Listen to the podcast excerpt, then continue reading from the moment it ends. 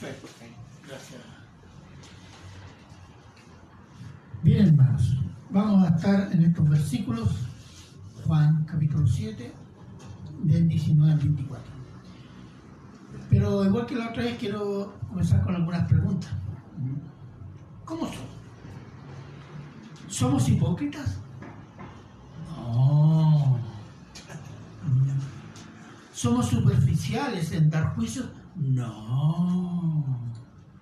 ¿Somos autorreferentes como si fuéramos la ley, el modelo del bien para todos los demás? No. Somos así. Hay frases que reflejan estas actitudes que vienen de acá adentro. Por ejemplo, yo no sé si usted la ha dicho, pero yo la he escuchado. Yo no soy así de hablar mal de las personas, yo siempre soy discreto y yo veo primero las cosas buenas. Aparte de hipócrita, el yo, el yo mismo es el parámetro de lo bueno y de lo malo. Yo no es como eso, que yo hago así, yo hago así, yo hago así, yo hago así. Eso es lo bueno. Yo soy la ley. Lo hemos hecho, ¿no? Lo hemos pensado. Eso se llama en la Biblia legalismo. Otro. Todos los hombres son borrachos. ¿Mm? Tú eres malo, no tienes arreglo. O tú eres bueno. ¿Mm? Tú eres bueno, nunca haces el mal. tenemos un juicio generalizado de los hombres o de una persona a partir de, o le atribuimos un carácter a través de que una actitud momentánea. ¿Mm?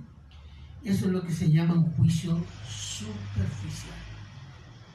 Son muy dados Tú siempre, siempre no. ¿Mm?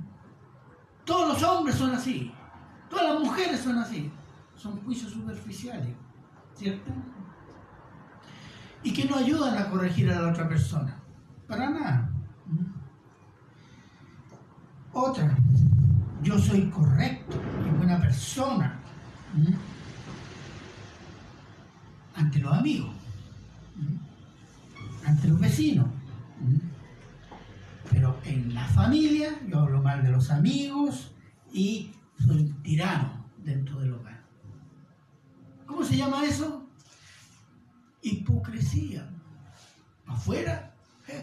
o este caballero, o esta señora, uy, qué simpático, ¿cómo debe ser en el hogar? Y en el hogar es terrible. Hipocresía, ¿o no? Un falso. Estas tres actitudes, legalismo, juicio superficial e hipocresía en la vida espiritual, hermana, del cristiano son fatales fatales.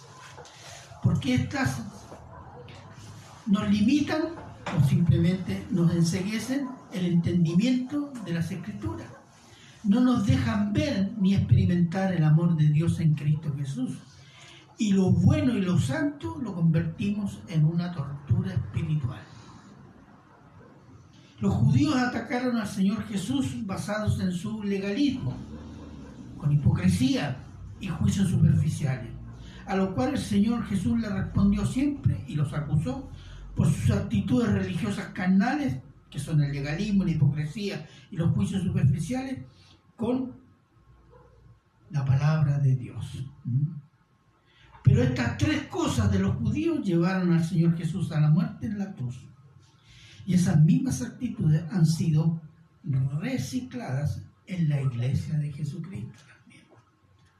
Y eso es lo que vamos a ver.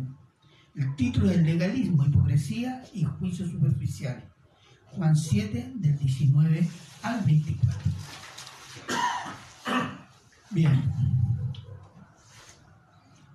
Versículos 19 y 20. ¿Qué dice? Le pregunta el Señor Jesús a los judíos, ¿no dio Moisés la ley y ninguno de vosotros cumple la ley? ¿Por qué procuráis matarme? Respondió la multitud y dijo, demonio tienes, ¿quién procura matarte? Este es un diálogo entre hermanos, entre parentes. bueno, El Señor Jesús viene enfrentando la creciente oposición de los fariseos y de los escribas y de los sacerdotes porque sanaba en el día de reposo. Eso es lo primero. Atraía multitudes y criticaba abiertamente las inconsecuencias de los fariseos, escribas y sacerdotes. Además, la familia de sangre del Señor Jesús lo consideraba uno que estaba fuera de sí, es decir, lo veía como un loquito. Los diálogos del Señor Jesús con los escribas y fariseos eran duros y provocatorios contra el Señor de parte de los fariseos y escribas.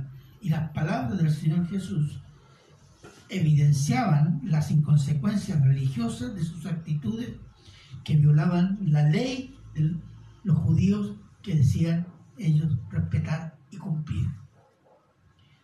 Así que en el versículo 19 y 20 tenemos una acusación y un insulto como respuesta.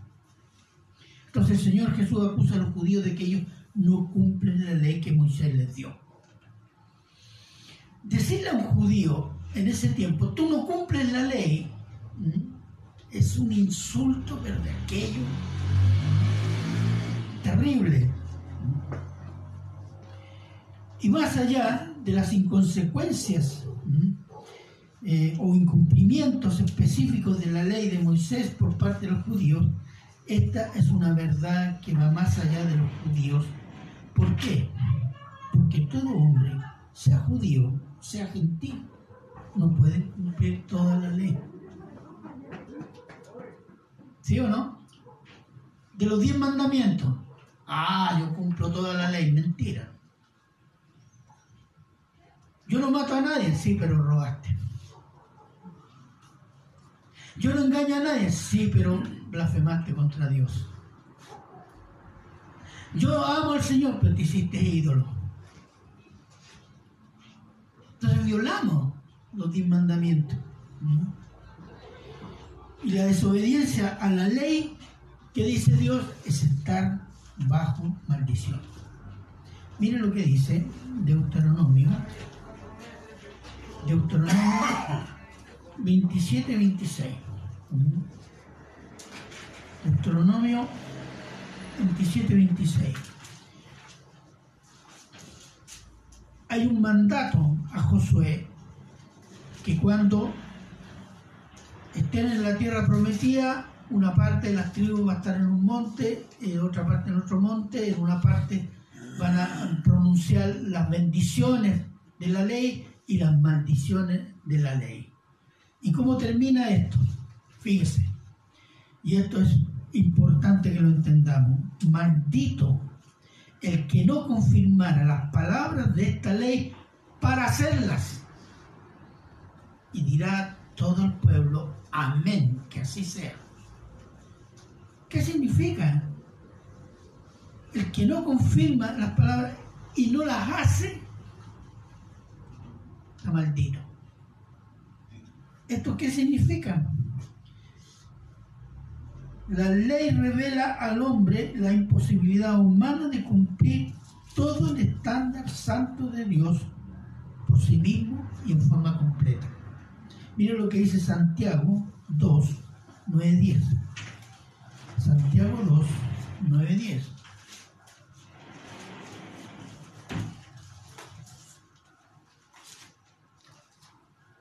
aquí lo tengo. Santiago 2, 9, 10.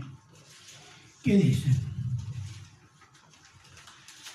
Versículo 9. Si, pero si hacéis acepción de persona, como estáis pecado y quedáis convictos por la ley como transgresores, porque cualquiera que guardare toda la ley, pero ofendiere en un punto, se hace culpable de toda la ley. Fíjese, y ese es el gran problema, que ningún ser humano puede cumplir la totalidad de la ley. ¿Y qué significa? Que ningún ser humano por sí mismo puede alcanzar el estándar santo que Dios exige. Entonces la ley dice condena, sí. Exactamente. En ese sentido, la acusación del Señor Jesús a los judíos era teológicamente correcta. Pero también los acusó de qué? De violaciones concretas a la ley de Dios. Veamos Marcos 7 del día al 13. Si alguien puede estar ahí, por favor, un vaso de agua.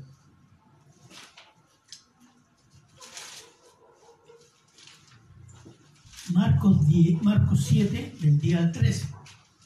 ¿Qué dice? Si alguien lo puede leer. Amén.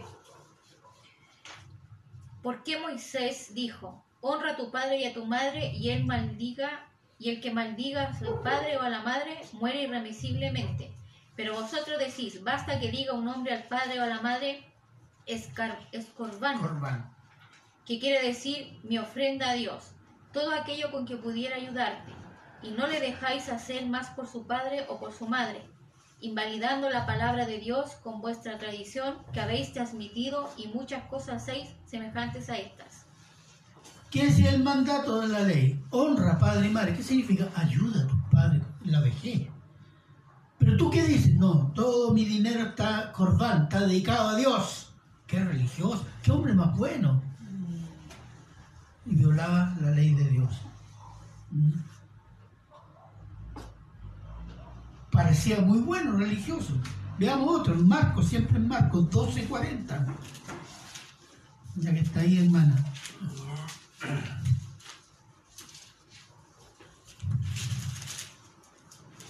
Marcos 12:40, Sí. que devoran las casas de las viudas y por el pretexto hacen largas oraciones. Estos recibirán mayor condenación. Eso hacían los escribas. Y cuando dicen se devoraban las casas de las viudas, resulta que ellos entraban a administrar la herencia de las viudas y se las robaban. Eso dice devorar. Eran ladrones. ¿Y qué dice la ley de Dios? No robarás. Pero ella, ellos, como muy religiosos, no, yo te la administro. Y da esto para el templo y esto y ahí sacaron una colita para el bolsillo. Se robaban. Veamos otro versículo, Juan 2, 15 y 16.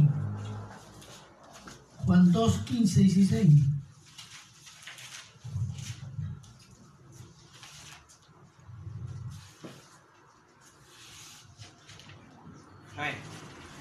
Y haciendo un azote de cuerdas, echó fuera del templo a todos, y las ovejas y los bueyes, y esparció las monedas de los cambistas y volcó las mesas. Y dijo a todos los que vendían palomas, quitad de aquí esto, y no hagáis de la casa de mi padre casa de mercado. ¿Qué había sucedido? El templo ya no era un lugar de devoción, de oración a Dios, sino que era una fuente de ganancias para los sacerdotes y los administradores del templo. ¿Cuál era su Dios? Dios dinero y el poder político y religioso. Habían corrompido el templo. Entonces dice, no te harás delante de mi otro Dios. Ellos tenían otro Dios, el dinero y el poder. El Señor Jesús sabía lo que estaba diciendo y no se lo mandaba a decir, hermano. Se lo dijo en su cara. Ustedes no cumplen la ley. Y todos estos pasajes que le y hay muchos más. Él se los dijo en su cara. Ustedes roban. Ustedes son hipócritas. ¿Mm? ¿Y cuál fue la respuesta de ellos? ¿Mm? Fue un insulto. Dicen, tienes demonio. Mientes. ¿Quién trata de matarte? Están haciéndolo leso porque ya se estaba a nivel de lo que es el sacerdocio y los fariseos y los estaban pensando en matar a Jesús. ¿Mm? En general los judíos se creían justos porque tenían el templo de Jehová, la ley y los profetas. Y no se concebían pecadores condenados porque creían que la ley de Moisés, que no cumplían, los salvaba. Era un dogma. La ley es un dogma. ¿Qué significa un dogma? Una verdad absoluta, innegable e irrefutable. Entonces, ¿cuál era el dogma de ellos? La ley. La ley nos salva. Sin entender el propósito de la ley. A pesar de que en Israel había eruditos de la ley. Había gente, los escribas eran los conocedores de la ley, conocedores de todos los textos del Antiguo Testamento. Ellos, ellos lo, estudiaban, lo reescribían, hacían análisis, tenían comentarios. Se no puede decir que eran ignorantes, no. ¿Qué es lo que los cegaba? El orgullo, el racismo y la vanagloria por amor al dinero. A veces nosotros tenemos las evidencias delante de que eso es pecado, pero por orgullo, vanagloria y creemos que tenemos razón, no es pecado. Los judíos, por no entender el rol de la ley, nosotros no podemos ser condenados. Tenemos la ley. la ley no fue dada para, para salvación, sino fue para, dada para que Israel tomara conciencia de su pecaminosidad. ¿Y acudiera a quién? Acudiera al Mesías prometido.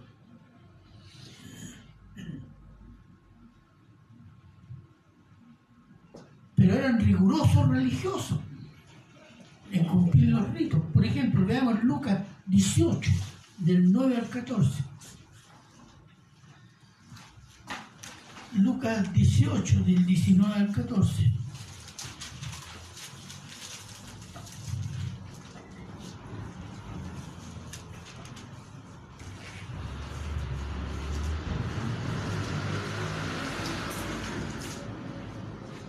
Lucas 18, del 9 al 14.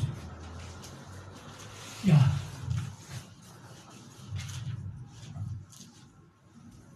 A unos que, lo leo acá, disculpa hermano. A unos que confiaban en sí mismos como justos y menospreciaban a los otros, dijo también esta parábola. Dos hombres subieron al templo a orar. Uno era fariseo y el otro era publicano. Publicanos son los que cobraban impuestos eran prácticamente odiados por todos, porque cobraban impuestos por cuenta de los romanos y eran terribles ladronazos. El fariseo puesto en pie oraba consigo mismo de esta manera, Dios, te doy gracias porque no soy como otros hombres ladrones, injustos, adúlteros, ni aun como este publicano. Ayuno dos veces a la semana, doy diezmo de todo lo que gano. Hombre, qué hombre, hombre. Más el publicano, estando lejos, no quería ni aún alzar los ojos al cielo, sino que se golpea el pecho diciendo, Dios se propicio a mí, pecador. Y os digo que este descendió a su casa crucificado antes que el otro, porque cualquiera que se enaltece será humillado, y el que se humilla será enaltecido. Bueno, eso eran los fariseos, ese era el sacerdocio. Esos eran los eruditos, los escribas, soberbios y orgullosos de ser el pueblo elegido y ellos son los directores, los dirigentes, los eh, instructores de Dios. ¿Mm? Entonces despreciaban al publicano, despreciaban a los pecadores. ¿Mm? Y en realidad manifestaban que lo que era soberbia, orgullo, vanagloria. Por eso dice, el otro que se humilló, ese fue justificado por Dios. El otro Dios lo miró de lejos. Entonces, los judíos entonces en ese sentido mayoritariamente eran legalistas. Hacer la ley un medio de salvación, pero que no había sido dada para salvación, sino para condenación ya que la ley es el conocimiento o el medio de Dios para que el hombre entendiera su profunda pecaminosidad y se humillara ante Dios poniendo su esperanza en la promesa del Mesías venidero. Eso era. La apostasía de Israel fue hacer de la ley un medio de salvación, legalismo. Y fueron ciegos a sus pecados. Esto lo hizo ciegos a sus pecados ante Dios y despreciaron a Cristo y lo crucificaron. el legalismo es peligroso, hermanos. Hoy tenemos otro legalismo. Y a veces ni nos notamos como tales. Voy a mencionar algunos nomás. Hay muchos. Por ejemplo, todo el que está en la Iglesia Católica Romana es salvo. Fuera de la Iglesia Católica Romana no hay salvación. Eso no está en la Biblia. Somos salvos por, por fe en Cristo. Esa es la gracia, ¿cierto? No por estar en la Iglesia Católica Romana. Entonces han hecho de la Iglesia un sacramento de salvación. Así como los judíos hicieron de la ley un método de salvación. Los católicos han hecho la iglesia como la salvación. Hay otro. Bueno, el que no está en la iglesia católica condena al infierno al que no es de la iglesia católica romana. La salvación es por fe en Cristo, más el bautizo, la primera comunión, la confirmación y las buenas obras. Nadie dijo amén. Es falso. Porque niegan qué cosa? La palabra de Dios. Porque por gracia sois salvos por medio de la fe y esto no de vosotros, pues es don de Dios. No por obrar para que nadie se gloríe. Efesios 8, 9. Otro legalismo. La mujer con pantalón y los hombres sin corbata cuando van a la iglesia están en pecado. Perdón hermano, pero hay gente que sinceramente lo cree. Y a veces hay hermanos y hermanas que por alguna razón no fue sin corbata y la hermana, no sé, pues, se cortó el pelo demasiado, se mortifican espiritualmente. Sufren. Eso es poner cargas de más que Dios no ha puesto. Esa es otra. El que no habla en lenguas y no levanta mano, no tiene el Espíritu Santo. ¿La escuchado usted? La iglesia que no canta con un órgano o el piano y usa guitarra está en pecado. ¿Escuchado eso? Yo lo he escuchado también. Pero eso significa poner el pecado donde no hay pecado. Hacer de pecado cosas que son opcionales y que no están ni siquiera en la Biblia, ni siquiera insinuadas en la Biblia. Hacer pecado aquello que es ocasional o opcional, y no hay mandato en la Biblia, obligar a cumplir esos mandatos de hombre. En ese sentido, los mandatos de algunos pastores en las iglesias que imponen reglas antibíblicas. Por ejemplo, hermanos, este domingo van a haber cuatro ofrendas porque el Señor me ha dicho que y los hermanos sufren. Hay gente que pide préstamo para dar la ofrenda. Se endeuda. Eso no es posible. Con una ofrenda que es un acto santo de devoción, de alabanza, han hecho, están mortificando el alma de una persona porque le está imponiendo una carga que no corresponde.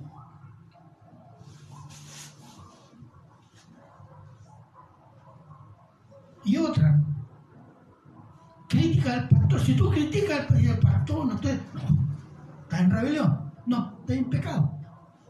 Y seguir así, la próxima crítica te hay para afuera. Expulsado, excomulgado. Si fuera así, aquí estaríamos todos afuera. No. Ah. Dígame, hermano, dígame. Ya todo lo que dice el pastor, cualquier cosa que diga el pastor, es palabra de Dios. La bendición es el pastor, no la palabra de Dios.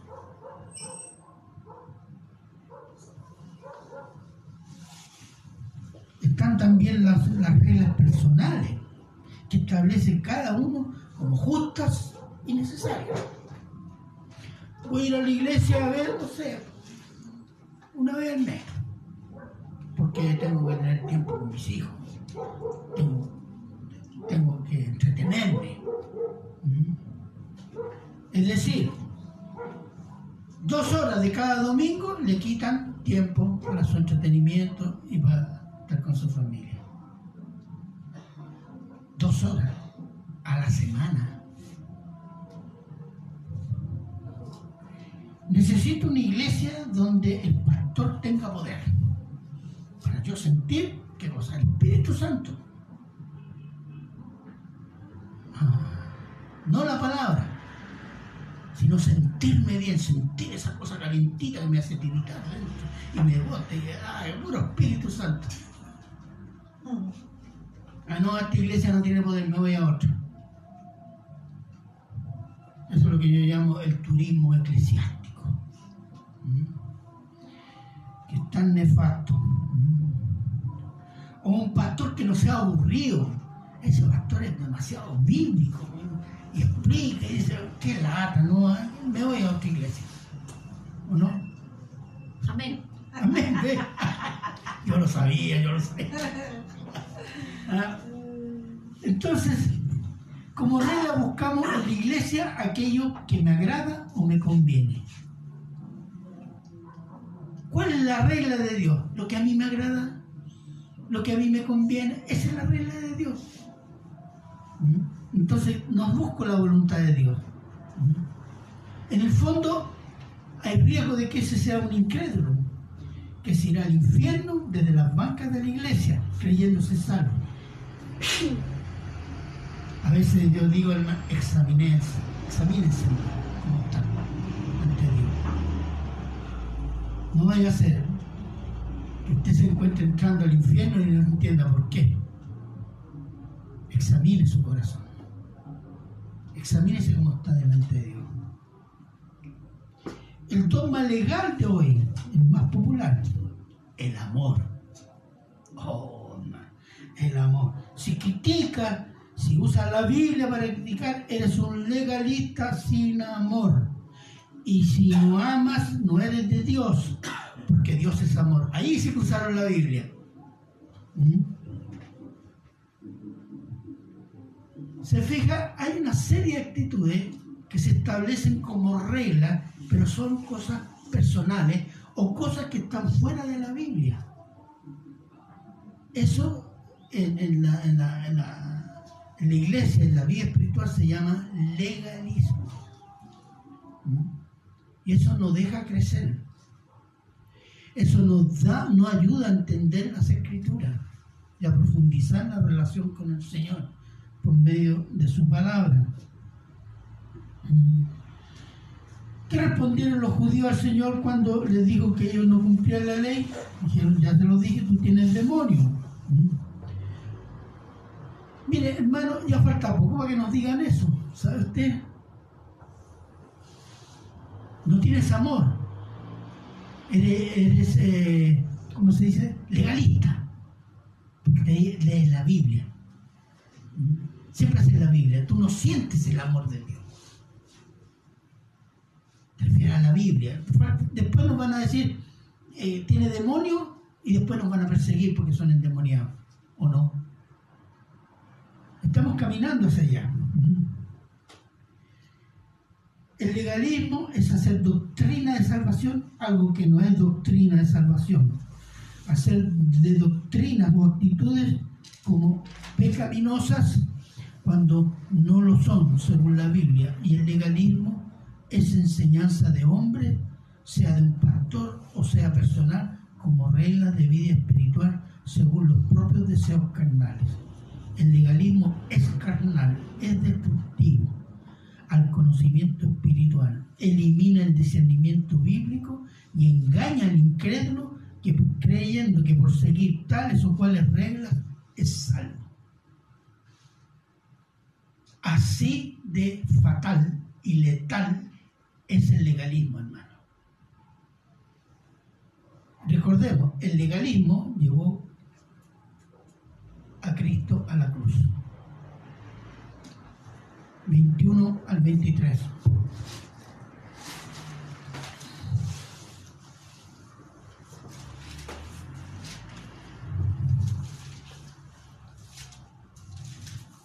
Jesús respondió y les dijo, una obra hice y todos maravilláis. Por cierto, Moisés, no, perdón, por cierto, Moisés os dio la circuncisión, no porque sea de Moisés, sino de los padres. Y en el día del reposo circuncidáis al hombre. Si recibe el hombre la circuncisión en el día de reposo, para que la ley de Moisés no sea quebrantada, os enojáis conmigo, porque en el día de reposo sané completamente a un hombre. Y aquí viene el segundo punto. ¿Cuál es? La hipocresía. ¿Mm? Mire, la inconsecuencia y la hipocresía. Dice, todos los milagros y prodigios que hizo el Señor Jesús producían admiración y se maravillaban. Oh, este tiene que venir de Dios. Pero al mismo tiempo lo criticaban. ¿Por qué? Porque los milagros los hacía cuando, algunos, no todos, el día del reposo, el sábado. Mira lo que dice Juan 5, 15 al 16. Juan 5, 15 al 16.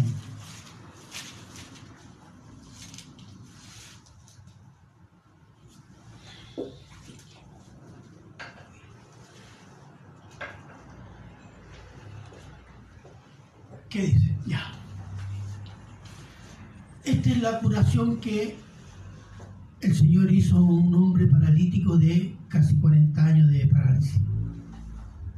Entonces dice, el hombre se fue y dio aviso a los judíos, porque los judíos le habían preguntado, no te es lícito día sábado llevar tu, tu, camastro, porque era paralítico hasta hace pocos minutos. Le dice, el hombre que me curó me dijo que me levantara y lo llevara. ¿Quién es? No sé. Entonces el hombre se fue y dio aviso a los judíos que Jesús era el que le había sanado. Y por esta causa los judíos perseguían a Jesús y procuraban matarle, porque hacía estas cosas en el día de reposo. ¿Se fija? Los judíos dicen, ¿quién quiere matarlo? Hablando por demonios tú. No, si ya querían matarlo. Porque según ellos violaba el día sábado. Entonces, dice, Moisés os dio la ley y dice Moisés, y está implícita la circuncisión. Pero la, circuncisión no fue dada, no venía de Moisés, no es que la inventó Moisés. ¿Quién dio la circuncisión? ¿Se acuerdan? A ver, los teólogos Génesis. Eh, ¿ah? ¿Cómo dijo, perdón? ¿Quién dio la circuncisión? Dios. ¿A quién? Abraham. Abraham. Es, decir, no había ley. No existía la ley. Y eso hay que destacarlo. ¿Por qué? Porque la circuncisión tiene un sentido de pacto. Rito que confirmaba un pacto. Veamos Génesis 17, 10 al 12.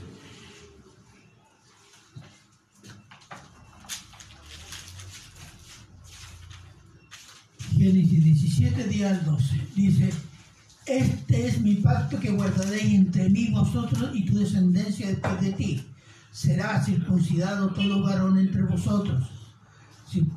Circuncidaréis pues la carne de vuestro prepucio y será por señal de pacto entre mí y vosotros. Y de edad de ocho días será circuncidado todo varón entre vosotros por vuestras generaciones, el nacido en casa el comprado por dinero a cualquier extranjero que no fuere de tu linaje. Es decir, todo hombre que viviera en medio de Israel tenía que ser circuncidado, importando su origen. Entonces, la circuncisión es un acto ritual que simboliza el pacto de Dios con Abraham y su descendencia. Cuando Dios hizo pacto con, con Abraham, Génesis 12 le hizo la promesa. Vete de tu tierra que yo te llevaré y le da tres promesas, ¿cierto? Y él hace pacto, lo va confirmando hasta que llega este ese momento y dice, esta va a ser la señal del pacto. ¿Y en qué consistía la señal? Es un acto ritual que simboliza y enseña a Israel que Dios desea una descendencia pura y para ello cortan el prepucio del pene, el órgano reproductor, reproductor como señal de una descendencia santa para Dios. La circuncisión es antes de la ley y después fue parte de la ley, varios siglos después. Y el mandato era que todo varón debía ser circuncidado al octavo día de nacimiento. Te nace hoy día, hay que contar al octavo día el niño debería ser circuncidado. ¿Por qué? Es un descubrimiento que hicieron los médicos después, en el siglo XIX o en el siglo XX. Es que el recién nacido al octavo día tiene todos los que se llama en la sangre las eh, vitaminas para eh, evitar hemorragia. No hay otro día del recién nacido en que tiene toda esta, no recuerdo qué vitamina es, en que le permite cicatrizar rápidamente. Es una forma de defensa que tiene el cuerpo ante esta fragilidad de la guagua, que se puede romper algo, se puede, eh, qué sé yo, un corte, no se desangra, porque tiene esta capacidad de reacción el cuerpo al octavo día. Ese fue un descubrimiento y yo lo leí dije, mira, el Señor sabe lo que hace. ¿Mm? Somos nosotros los que no entendemos. ¿Mm? Y precisamente dice al octavo día. Pero resulta que a veces el octavo día cae en día de reposo. Ah, hay problema. Si no había que hacer ni un trabajo. ¿O no? Entonces, ¿qué sucedía? Que los circuncidaban igual. ¿Pero qué explicaba eso? La circuncisión la hacía un sacerdote. Había que tomar al niño, lo acompañaban los familiares, lo llevaban al templo, había un sacerdote que preparaba al niño, tenía dos ayudantes, había trabajo. Entonces, ¿qué hacía? Se violaba la ley según los judíos. Pero ahí, como dice, mutis por el foro. ¿Ah? Ese era el punto que decía el Señor. Ustedes llevan al niño y yo y ese era un acto de purificación. Y yo, porque yo sané y purifiqué a una persona adulta, ustedes me dicen que estoy violando el sábado. Hipócritas. Así de terrible el legalismo lleva la hipocresía, hermano.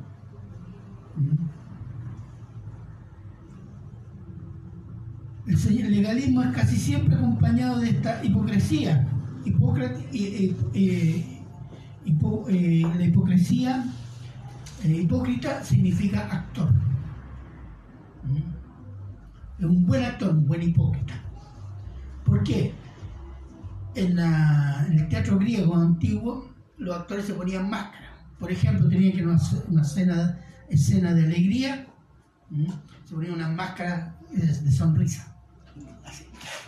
Aunque ellos estuvieran tristes. Por eso se llama hipócrita. Entonces dice, muestran una cosa, pero en realidad son otra. Y se usa esa palabra. El Señor Jesús dijo de los fariseos, ellos dicen, pero no hacen lo que dicen. ¿Ah?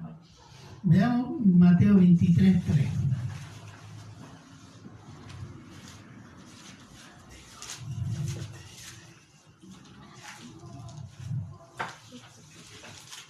que todo lo que os digan, hablando de los fariseos y escribas, eh, que guardéis, guardadlo y hacerlo, mas no hagáis conforme a sus obras, porque dicen y no hacen, son hipócritas.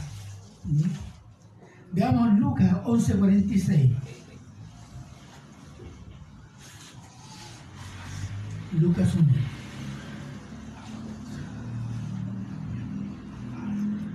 Y él dijo, ay de vosotros también intérpretes de la ley, porque cargáis a los hombres con cargas que no pueden llevar, pero vosotros ni aun con un dedo las tocáis.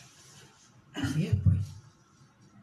Ponían cargas, mandatos, que ellos no cumplían, o cumplían cuando lo querían, cuando, se les da la gana. Entonces la hipocresía es predicar santidad o reglas de santidad para los demás, Pero el predicador no las cumple o las cumple cuando quiere o le conviene. En estos años actuales, tiempos actuales, hemos visto y presenciado el más grande acto de hipocresía. Publicado hasta en los diarios con noticias en la televisión. Una institución religiosa, santa, autodeclarada de Dios, sus sacerdotes violaban niños y niñas y eran protegidos por la jerarquía por años. La pedofilia de los sacerdotes católicos era protegida por la institución católica. Esta hipocresía de la Iglesia Católica Romana ha marcado su decadencia y pérdida de influencia en la sociedad por culpa de esta hipocresía. Y por culpa de esta hipocresía, Dios es vituperado. Vituperado, que significa deshonrado. ¿Mm? Romanos 2.24.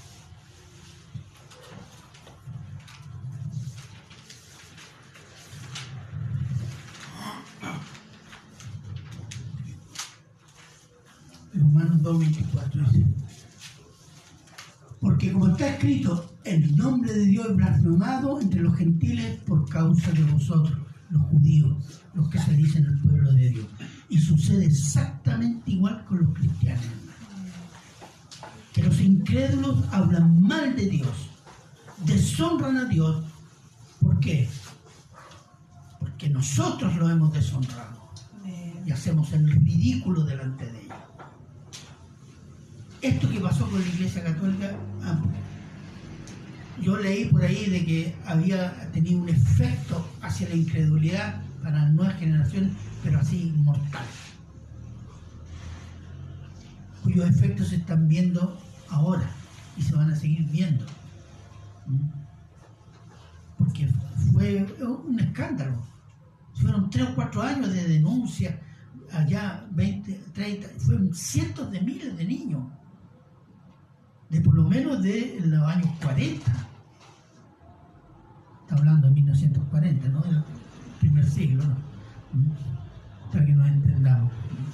Entonces, ¿y qué decir de los pastores? Que santifican el dinero para tapar apenas la codicia y el amor al dinero, ¿o no?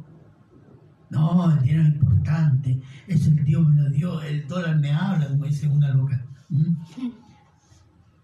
Es codicia. Santifican el dinero, endiosan el dinero. Pero tienen codicia en su corazón y roban, que alquilan la oveja. Mateo 7.5. Mateo 7.5.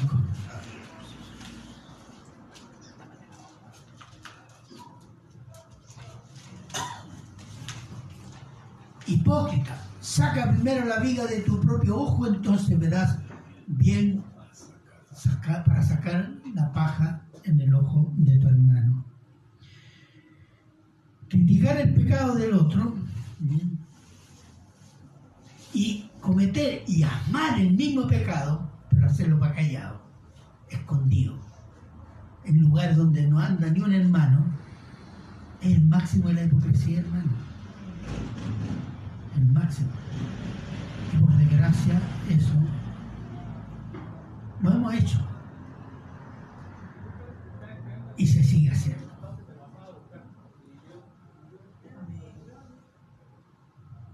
Por ejemplo, ¿se acuerdan de este ejemplo de Jimmy Schwager? Gran predicador pentecostal, que en todo el mundo cuando predicaba la radio de Estados Unidos era, hacía furor. Estamos hablando de los años 80, me parece. ¿Mm? Y después lo descubren en un prostíbulo con varias prostitutas. Tenía un problema el hombre, la pornografía. Vivía la pornografía.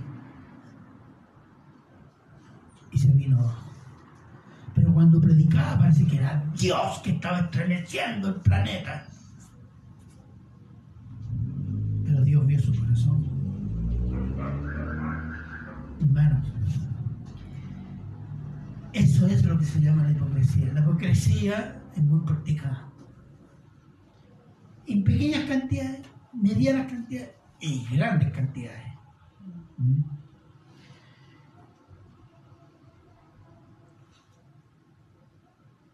Versículo 24. Versículo 24. Dice, no juzguéis según apariencias, sino juzgad con justo juicio. A ver, los judíos acusaban al Señor Jesús de hijo del diablo porque sanaba el día sábado. La Iglesia Católica Romana persiguió a los cristianos como hereje por poner la Biblia sobre el papado. Los católicos acusan a los evangélicos de masones por no estar de acuerdo con la Iglesia Católica Romana. Se acusa de herejes a los pentecostales, todos, por sus expresiones carismáticas. Se acusa a cristianos sin Espíritu Santo por no hablar en lengua. Se acusa de borracho a un hermano cuando se tomó un vaso de vino. Se acusa como satanismo o satánico a algún varón que anda con el pelo largo. Sí, hermano. Quiero que el juicio, justo juicio es discernir con la palabra de Dios. Yo no puedo hacer un juicio por lo que a mí me parece o por la interpretación que yo estoy haciendo de la Biblia. Porque a veces la interpretamos a lo que me gusta a mí, a lo que a mí me parece, no lo que está diciendo el texto. Y tenemos que aprender eso. Esa cosa no viene espontánea, tenemos que aprenderla. Si vemos un cristiano, uno que se dice cristiano, y es homosexual, decimos lo que la Biblia dice de la homosexualidad, que es un pecado del cual esta persona debe arrepentirse. ¿Por qué? Porque Dios lo dijo. Nosotros juzgamos todo aquello que Dios ha juzgado, Dios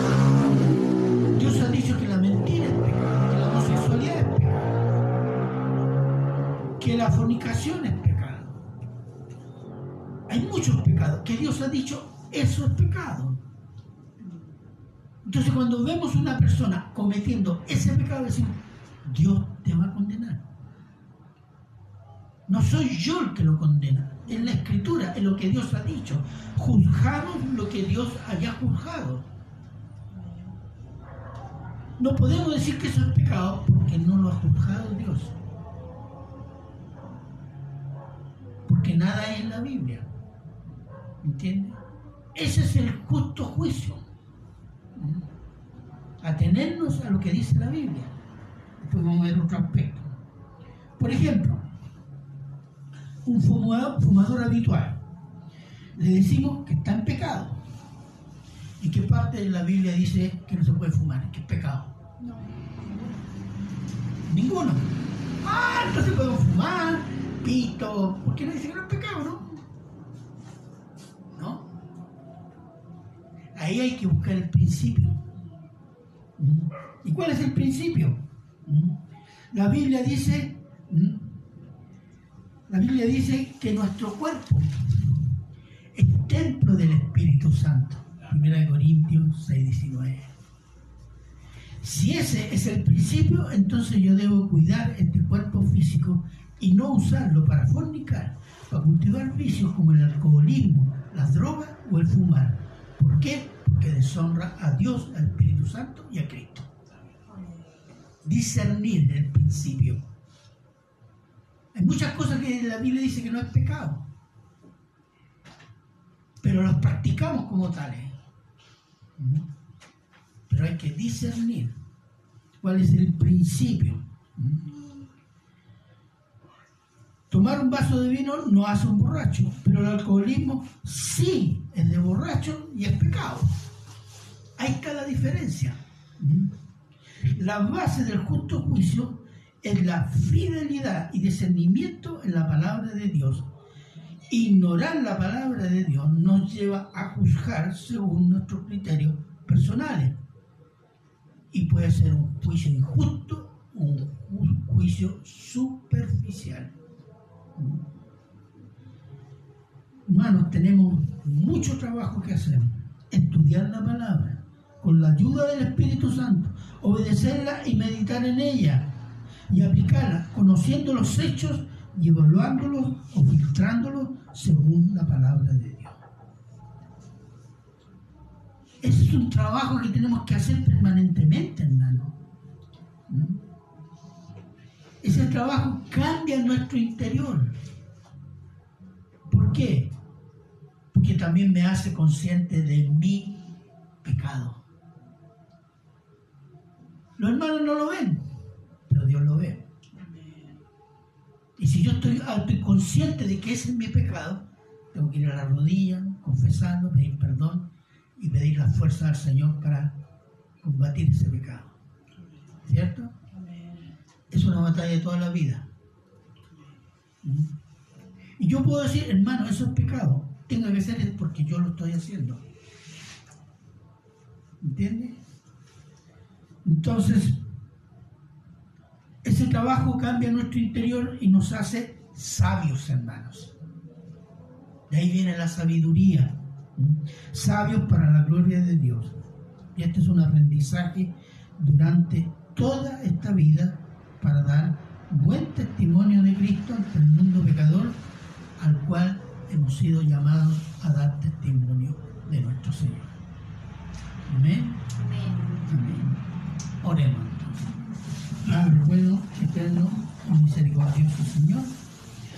Le damos gracias, Señor, por esta palabra, Señor. Y gracias por el Espíritu Santo que nos da esta capacidad de discernir, meditar en la palabra y extraer lecciones, y extraer sabiduría para nuestras vidas, para nuestros hermanos, para nuestras familias. Nos capacita para individualizar claramente el pecado que estamos haciendo, el pecado de los demás y poder ayudarlos, Señor. Gracias, Padre, por esta misericordia, por su bondad, Señor, que usted nos regala. Gracias, Padre, y se lo agradecemos siempre en Cristo Jesús. Amén y amén. Bien, hermanos, vamos a... Y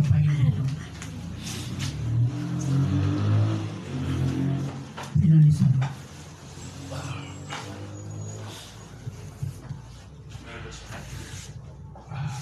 No lo veo.